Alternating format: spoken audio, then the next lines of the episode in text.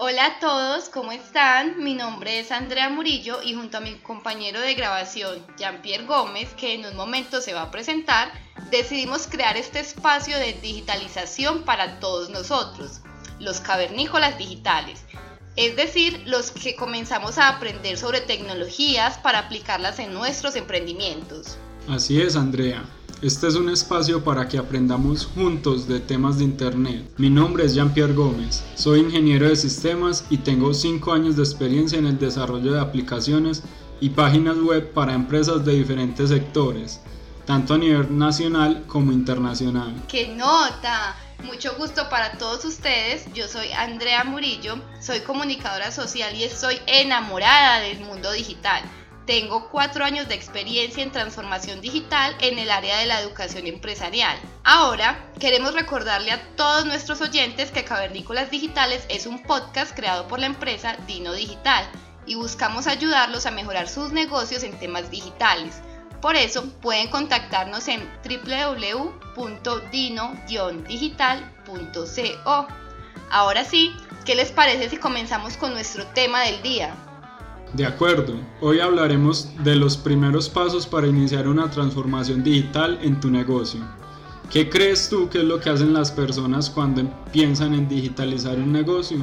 Bueno, yo creo que si las personas están asesoradas en temas digitales van a pensar en cuál es el mejor canal de distribución para sus negocios, porque pueden ser redes sociales, páginas web, todo, una mezcla como de todo, incluso una especie de intranet, pueden ser muchas cosas, pero si no saben, pues le apuntan a todo.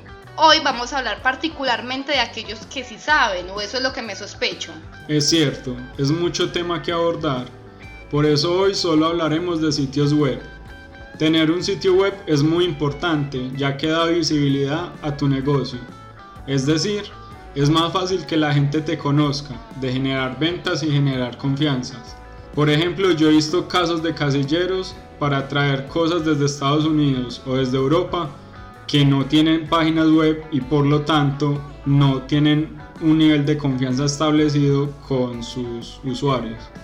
Sí, en desconfianza y en pérdidas. Sí, por eso hoy vamos a hablar sobre el hosting y el dominio. ¿Qué son? ¿Cómo se consiguen? Y por qué son importantes para nuestros negocios.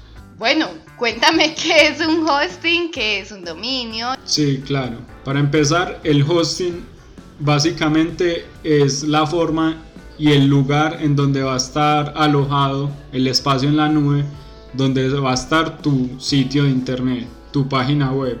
O sea, el hosting es como el terreno donde una casa se va a construir.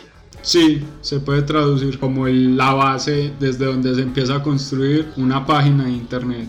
Oh, ¿y ahora qué es el dominio? El dominio es el nombre por el cual las personas van a ingresar a tu hosting y van a poder ver tu sitio web. El dominio tiene gran importancia, tiene que ser corto, diciente. Los dominios largos pueden ser penalizados o pueden generar un enredo a los usuarios Claro, porque si mi página es vendo cuadros de caimanescuadrados.com, incluso mira, me enredo diciéndola, ahora buscándola. Yo no lo buscaría. Exactamente, el dominio, por lo tanto, debe ser corto y conciso. Lo, la siguiente cuestión es el precio. Un dominio corto puede tener mayor nivel de búsqueda a nivel global y por lo tanto suelen ser más costosos. Por eso hay que buscar un punto intermedio y llegar como al punto de equilibrio donde el precio sea el ideal o el presupuestado. Claro, porque me imagino yo que vendocuadros.com es a un precio muy distinto que vendo cuadros de mascotas.com. Bueno, y ahora yo puedo tener mi negocio online mi página web solo con un dominio o solo con un hosting? ¿O tienen que ser los dos? Es necesario tener los dos porque de nada sirve tener un espacio en la nube si no tienes una forma de redireccionar a los usuarios a ese espacio. Ser un espacio que vas a estar pagando por él pero no te va a generar visibilidad ni visitas porque nadie va a saber a dónde debe ir. Ah, o sea que como que, como tú decías ahorita, el dominio es la dirección como tal.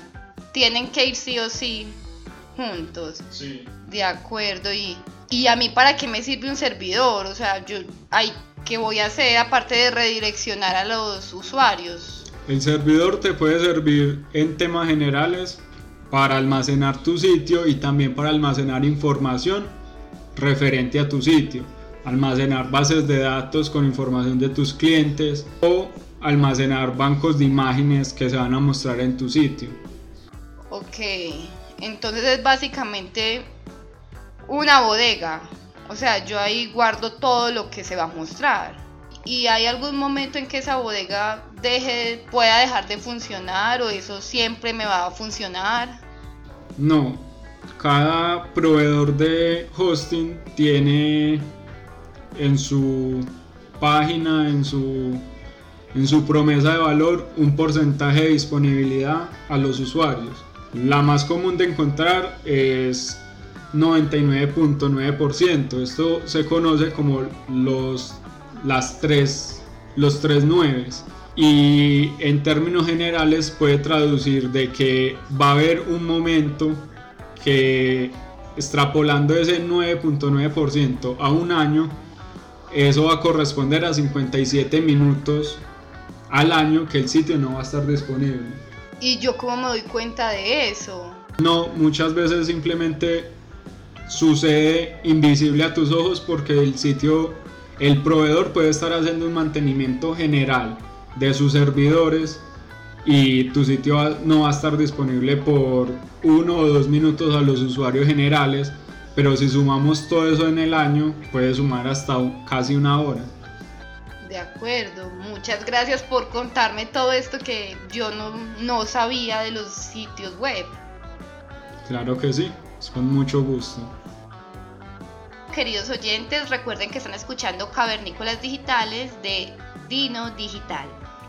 Es importante saber ciertos criterios a la hora de elegir un proveedor de hosting y de dominio. Los podemos denominar en tres espacios que sería precio, calidad o disponibilidad que son correlativas, son la misma y el espacio que te brinda ese, ese hosting. Si es un hosting dinámico, que a medida que crece tu sitio y la demanda de usuarios va a crecer, pero también va a crecer en precio, o si es un hosting estático que apenas alcance el límite, te pide manualmente aumentar la capacidad de procesamiento del servidor. Ok, entonces hay dos tipos, hosting dinámico y hosting estático. Entonces las otras dos variables que mencionabas, Jean-Pierre, sobre los hosting, pues me imagino que dependen de esta, o sea, el precio y, la capacidad dependen del tipo de hosting que elijas. Sí. Entonces, ¿a qué nos referimos con capacidad? La capacidad es la cantidad de gigabytes que te va a ofrecer el hosting para tráfico de usuarios y para mostrar tu sitio web. Si tienes, por ejemplo, una tienda virtual con demasiados productos y demasiadas fotos de cada producto, lo mejor es un hosting intermedio que tenga mayor capacidad en gigabytes a diferencia de un hosting para una página web que solo va a mostrar información de tu empresa. Listo, entonces hagamos algunos ejemplos aquí. Yo soy un fotógrafo freelance entonces, como quiero tener mi portafolio online y quiero tenerlo en mi página web, no quiero tenerlo en terceros, necesitaría un hosting, podría ser un básico. Sí, el básico debería poder cumplir y suplir las necesidades de tráfico y de almacenamiento del portafolio del fotógrafo. Ahora, si por ejemplo tengo una tienda de vestidos de novia que necesito actualizar no sé, cada seis meses, por ejemplo, con, con bastantes fotos, necesitaría uno más intermedio porque yo quiero que mis fotos pues que sean bastantes porque se actualiza constantemente con muchas y adicionalmente no quiero borrar las que ya tengo y quiero que sean de excelente calidad para que todas las novias decidan ir a mi tienda. Si necesito un intermedio o puedo suplirlo con un básico. En este caso que me planteas, el intermedio sería más opcionado que el básico para poder mostrar las imágenes en la mejor calidad posible y sin tener tanto la limitante de estar borrando eh, catálogos anteriores que todavía van a estar vigentes en tu tienda de vestidos. Entonces me queda la duda, ¿cuál sería el caso de, de necesitar un hosting, digamos, el más avanzado? El más avanzado es recomendado para empresas que tienen demasiado flujo de usuarios en su sitio diario que tienen más de mil visitas al día, que aparte es, sea una tienda virtual que tenga más de 500 productos, que los productos tengan muchísimas fotos y que tengan generalmente mucha calidad las fotos. Recuerden que están escuchando Cavernícolas Digitales, un podcast hecho por dinodigital.co. Bueno, y como ya hemos hablado tanto y hemos aprendido tanto, vamos a hacer un pequeño resumen. Recordemos que para crear una página web necesitamos un hosting y un dominio. Un hosting que es donde se alojarán nuestros archivos y un dominio que es la dirección que las personas van a escribir para llegar a nuestra página web. Para elegir un hosting y un dominio hay ciertos parámetros. En cuanto al dominio, debemos elegir dominios cortos, dominios que estén en nuestro presupuesto y dominios que sean fáciles de escribir para nuestro público. Ahora, para los hosting debemos conocer que hay varias categorías y que nuestro mejor hosting será el que mejor se acomode a nuestro negocio.